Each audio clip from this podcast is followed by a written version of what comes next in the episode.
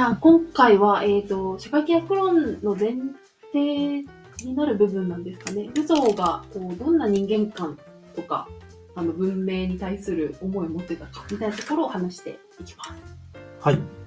で最初にルソーの人間観について話をするんですけど、まあこれ、過去の著作の話を今までしてきたので、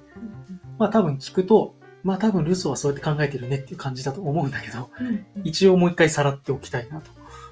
思います。まず一つ目は、自然状態にある人間は自由で平等、そして幸福であると。人間はもともと自由で豊かな自然環境に恵まれているので、ま健康で幸福な生活を送ることができるよねっていう人間観をまず持ってます。はい。で、えー次が、社会によって人間は不幸になるよね。で、ここで言う社会っていうのは現、現代社会。そその当時のルソーが生きてた時代の社会においてはっていうことね。どんな社会においてもっていうことではないってことです。うんうん社会においては人間が、まあ自由に生きることができずに、まあ他の人の支配とか抑圧によって自由や幸福が奪われることがあるよねという話をしています。そして、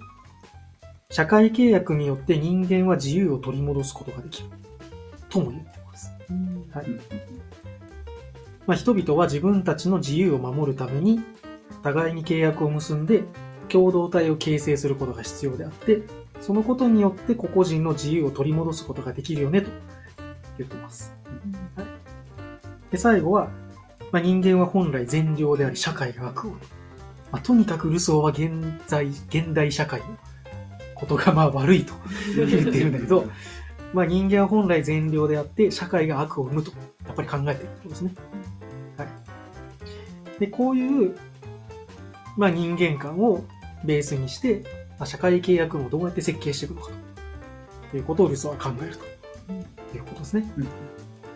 あ、この人間観ってどう、どうですか？まあ、そうだよねって感じ。うん、まあもうそうだよねっていうまあこれまでねルソーの話聞いてきちゃったからなんかそうだよねってなんかもうなっちゃってるよね アップデートされてしまったと思うとかって OK。ちょっと前にでも善も悪もないみたいなうん。話があったと思ってて、なんかそっちの方が個人的には、あ、そうかもなって思ったりもしました。そうだよね。うんあでもそれ以外は同意です。はい。で、ルソーがさらにその、当時、そう、要は、資本主義社会が形成されつつある状態だったので、その文明化に対してどういう態度をとってたか、うんそれを話したいと思うんですけど、えっと、まあ、当時ね、イギリスにデイビッド・ヒュームっていううん。人がいて、この人ルソーと同世代の人でルソーとも交流があって、あの、また喧嘩するんですけど、うん。ヒュームとルソーは、喧嘩をし、喧嘩別れすることになって、なんか仲直りのキスをしたりするんですけど、50代ぐらいで。で、ヒュームは、ヒュームは文明化に対して肯定的なんですよ。まあ、ヒュームだけじゃないんですけど、ヒュームも含めて多くの人は文明に、文明化に対しては非常に肯定的な意見を持っていて、うんまあ、こう、なんですかね、こう、文明がある程度発達をして、まあ、いろんな社交が増えたり、気の利いた会話を通じて、まあ、洗練された振る舞いを身につけられると思っていたと。うんこれ学問芸術論の反対のこと言ってますね。うんで、文明の進歩っていうその価値がとてもいいものだと。うんそれを最大限に評価をしていると。でさらに、その富と商業の発展とか、それによる新しい徳とか文化的価値の出現っていうのは、不可逆的な歴史過程の一部であると考えた。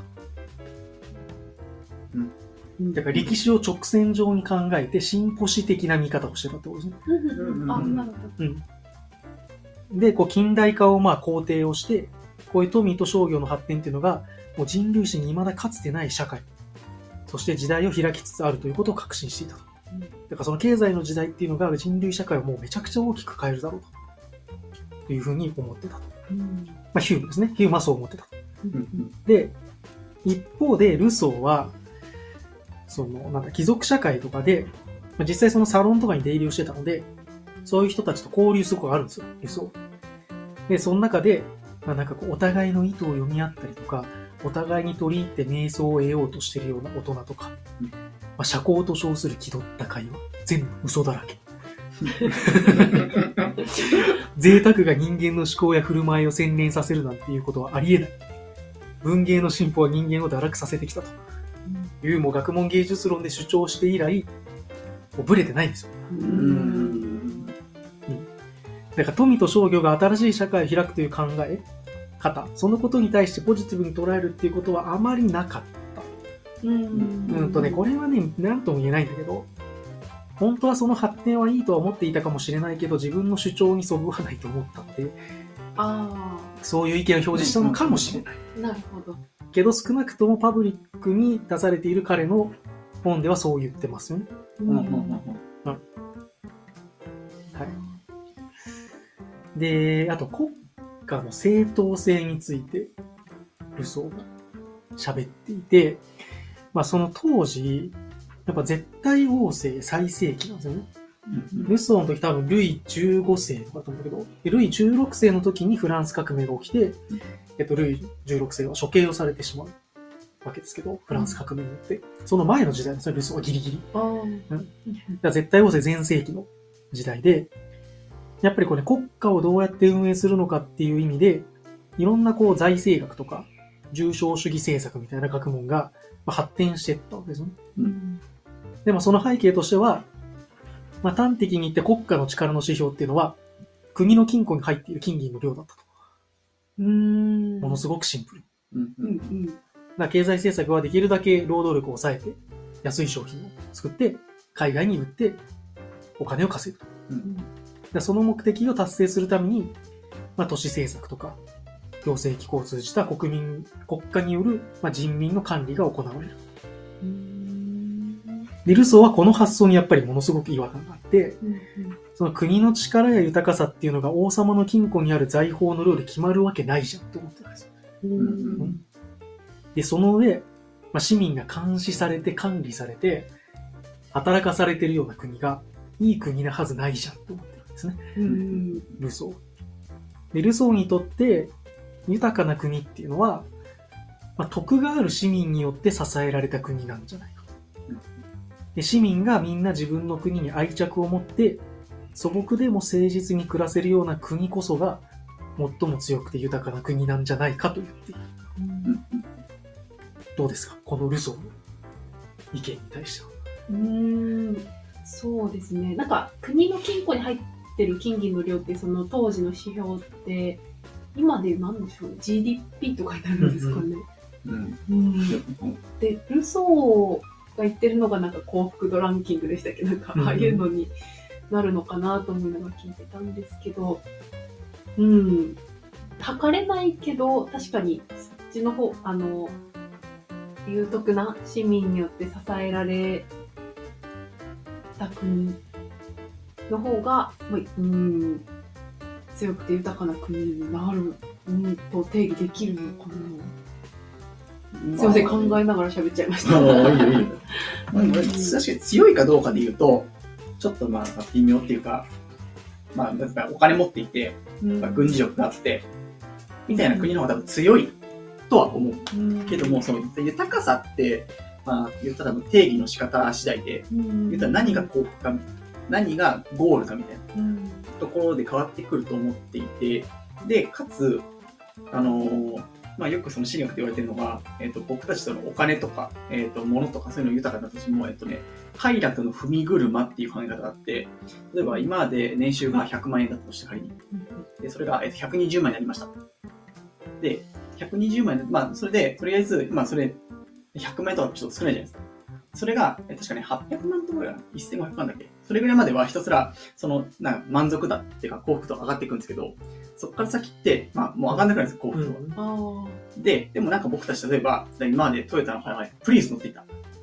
だけども、まあなんかそこで、えっ、と、次の快楽を得ると、もっと次行きたくなるみたいな。次一応、ポルシェ乗りたいみたいな。あ、ポルシェ、あ、ダメだ、もう満足いけない。次、ランボルギーニみたいな。どんどん、こう、やっぱ上がっていくっていうのは、やっぱ人間だから、やっぱそれってある程度のどっかで、まあそのお金とかじゃない価値観うんに沿って多分生きないと一生何かを求め続ける。